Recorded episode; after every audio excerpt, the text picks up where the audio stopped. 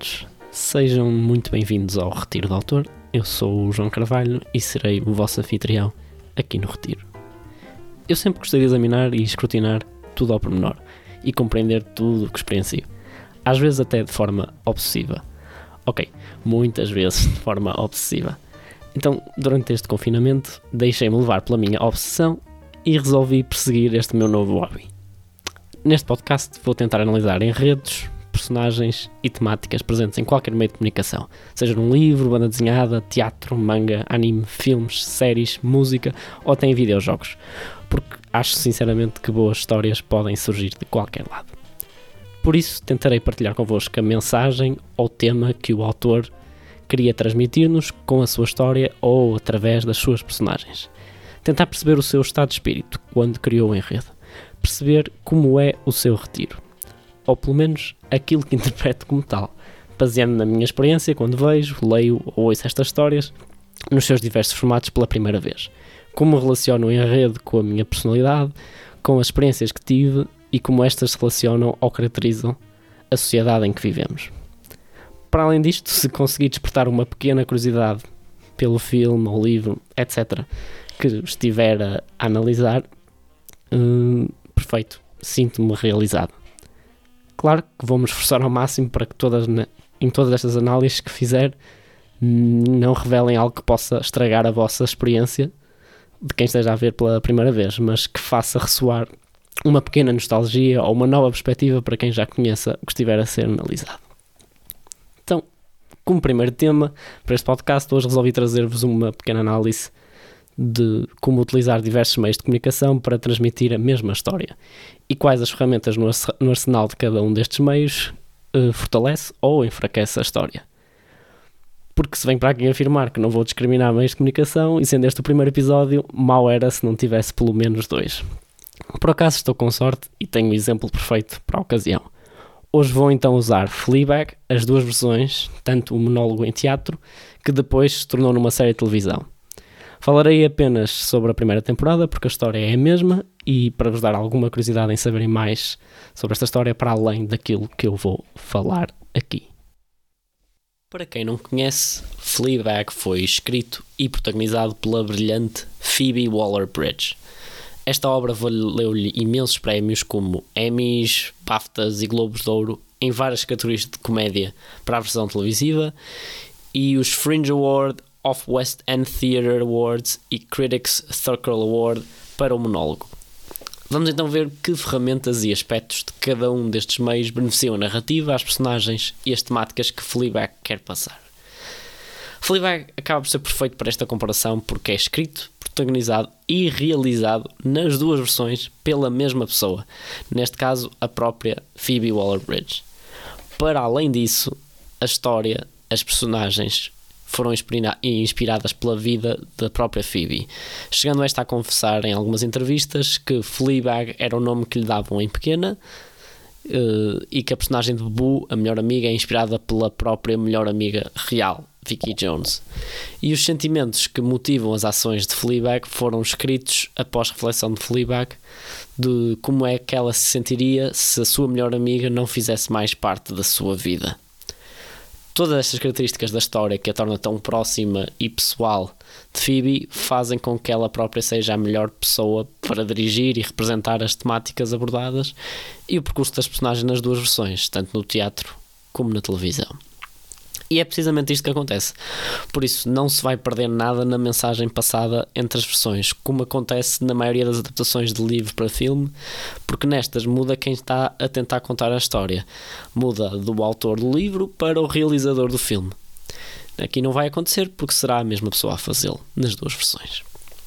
Restava então apenas a Phoebe tirar partido dos dois meios e perceber o que é que o teatro traz ao de cima para melhorar a história e personagens e como esta é recebida pelo público, e depois fazer o mesmo para o formato televisivo. Agora vou descrever um pouco do contexto do, do que nos é apresentado no início do Fleabag, na história, por isso terá alguns pequenos spoilers, nada muito grande, apenas o suficiente para poder fazer a minha análise. Por isso aviso desde já quem não quiser mesmo saber nada sobre a série, que faça uma pequena pausa, vão ver a série e depois voltem a este ponto ao podcast. Bem, De forma muito resumida, Fleabag é sobre uma mulher que não nos é divulgado o nome, por isso, a partir de agora, vou-me referir a ela sempre como Fleabag, que se encontra nos seus 30 a tentar lidar com as dificuldades da vida adulta, neste caso em específico, tentar gerir o seu café temático de porquinhos da Índia, que abriu com a sua melhor amiga Boo, a sua vida amorosa frenética e tentar gerir a sua relação com a sua família muito disfuncional. O mundo de Fleabag começa a desmoronar-se quando esta e a sua irmã, Claire, perdem a mãe para um cancro, que é prontamente substituída pela madrinha quando o seu pai se junta a esta pouco depois do funeral. Este cenário caricato de passar a ter uma madrasta aos 30 que julga todo o teu ser e todas as tuas escolhas de vida, e se eu próprio tivesse numa situação destas, pensaria: eu já não tenho idade para isto. O que mantinha Fleabag era a sua melhor amiga Boo, que sabemos logo desde o início que já não está presente. Suicidou-se. Dado este contexto, Fleabag sente-se muito só. Provavelmente é a solidão da personagem o motor que justifica a criação dos formatos existentes, tanto no teatro como na televisão. Comecemos então pelo teatro. A versão teatral é, na sua maioria, um monólogo com algumas interações gravadas para representar outras personagens que interagem com Fleabag. Posto isto, é um formato extremamente limitador e Phoebe tem a tarefa hercúlea de nos contar a história, descrever-nos todos os locais por onde passa, todas as pessoas com quem interage, como ela reage e pensa em todas as situações. Isto cria então um formato que é na sua maioria parecido a de um stand-up comedy, mas tudo isto é uma fachada cómica, cheia de sarcasmo britânico, somada ainda a uma vida sexual voraz criada pelo seu descontrolado desejo sexual. Esta fachada serve para abafar todas as suas mágoas. E é nos pequenos momentos mais sérios que esta fachada cai e ela nos mostra a sua vulnerabilidade, fragilidades e defeitos. Mas tudo isto só nos é possível a convite da própria Fleabag, a nós, o público.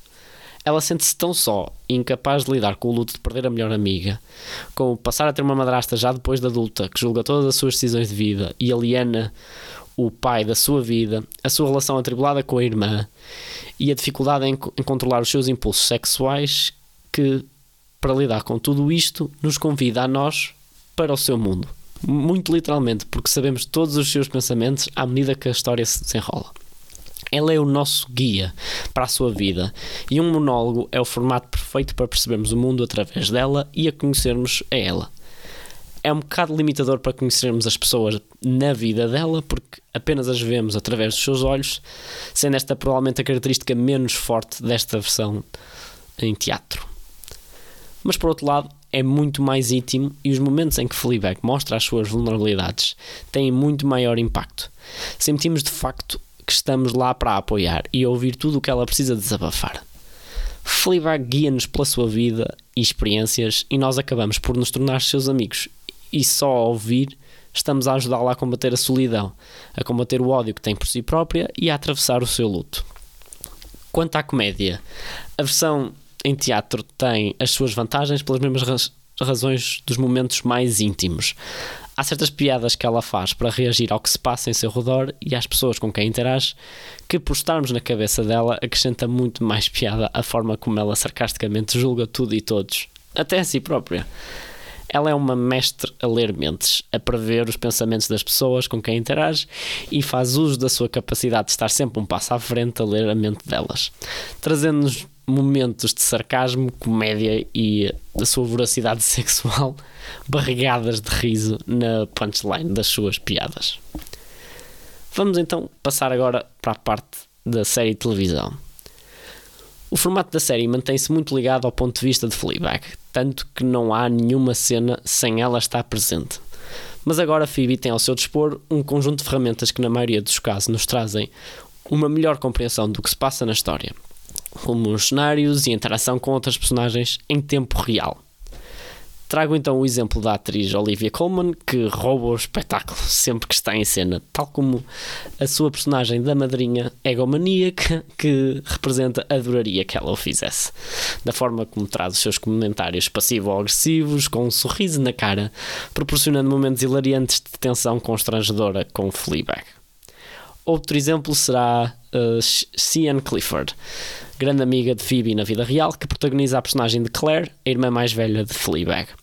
As duas, quando estão em cena, demonstram uma enorme sinergia de irmãs que discutem imenso, desabafam um pouco uma com a outra, mas no fundo preocupam-se com o bem-estar e felicidade uma da outra. Pelo facto de Fleabag conhecer a irmã tão bem e adorar meter-se com ela, proporcionam muitos momentos cómicos e de picardia entre irmãos. Tudo isto são exemplos de novas ferramentas que agora a Phoebe tem ao seu dispor. Mas isto não deixa de ser uma adaptação do teatro para a televisão. E há certos elementos que Phoebe não queria deixar de parte, nomeadamente o facto de teatro, no teatro eh, Fleabag convidar o público para a sua vida e o seu mundo, atuando como um guia pela história e a sua vida. Este fator de combate à solidão e mecanismo de proteção da personagem tinha de estar presente, é o núcleo de toda a narrativa. Mas em televisão e com os eventos a decorrer em cena em tempo real, como é que Fleabag poderia estabelecer uma relação tão íntima com o público? Então, Phoebe descobre que pode utilizar a famosa ferramenta na comédia de quebrar a quarta parede e interagir diretamente com o público, olhando diretamente para a câmara. Isto não é um mecanismo novo. Muitos outros filmes e séries já o, já o fazem, já o fizeram, seja por escolha do realizador que cumpre uma visão que tenha, ou simplesmente para efeito cómico e abrir espaço para acrescentar mais algumas piadas e mais interação com o público. Aqui também tem essas funções, mas foi honestamente a primeira vez que o vi a ser usado em prol da personagem e do seu desenvolvimento pessoal. Isto é mais notório na segunda temporada da série, mas poderá ser uma análise para outra altura, que esta já está a ficar longa demais. Quanto à comédia em si, na maioria das situações no formato televisivo, sai-se beneficiada pelos exemplos que dei na inclusão de outras personagens a fazer o seu papel em tempo real. Ou mesmo na utilização da ferramenta da quarta parede, que maioritariamente é utilizada para piadas. Mas como os diálogos não podem estar constantemente a ser interrompidos, algumas descrições sobre o que Fleabag está a passar, está a pensar em cada situação, são substituídas com pequenos olhares diretamente para a câmara. Na maioria dos casos é mais do que suficiente para entendermos o que é que ela está a pensar ou para entender a piada, pelo menos para mim pessoalmente. Mas tem que fazer algo, valer algo para a versão teatral. Em alguns casos falta de facto a punchline que nos era dada e que era nos entregue brilhantemente no palco. Dando então o meu verdicto final, eh, a versão televisiva acaba por ser uma versão mais completa da original, essencialmente pela inclusão do cenário e da interação com as outras personagens, sem sacrificar demasiado a intimidade com o público. Mas quando por necessidade esta é sacrificada ou mesmo em algumas piadas cuja descrição e punchline apresentada por Fleabag tem mais piada do que nos é possível recriar com as personagens em cena, o teatro leva a melhor nesse pequeno aspecto. Quanto à série, podem vê-la na Amazon Prime. São apenas duas temporadas, cada uma só tem seis episódios e cada um destes apenas tem cerca de 20 minutos. Por isso, no total, são duas horas por temporada numa tarde conseguem ver tudo se quiserem, é mesmo curtinho. Recomendo então que vejam por vocês as duas versões, tanto em teatro como em televisão, e tirem as vossas conclusões acerca de Fleabag e deixem o vosso comentário. Se gostaram ou não, se concordam ou discordam daquilo que disse, ou se viram outros aspectos para além daquilo que eu falei aqui. Com isto então chego ao fim do meu primeiro episódio aqui no Retiro. Não sei quando irei lançar mais algum, uh, dependerá do tempo que tiver fora de trabalho e se tiver alguma inspiração para este meu novo hobby, mas vou tentar cumprir um, uma promessa de lançar pelo menos um episódio por mês. Muito obrigado por terem ouvido até ao fim. Fiquem bem e até uma próxima aqui no Retiro.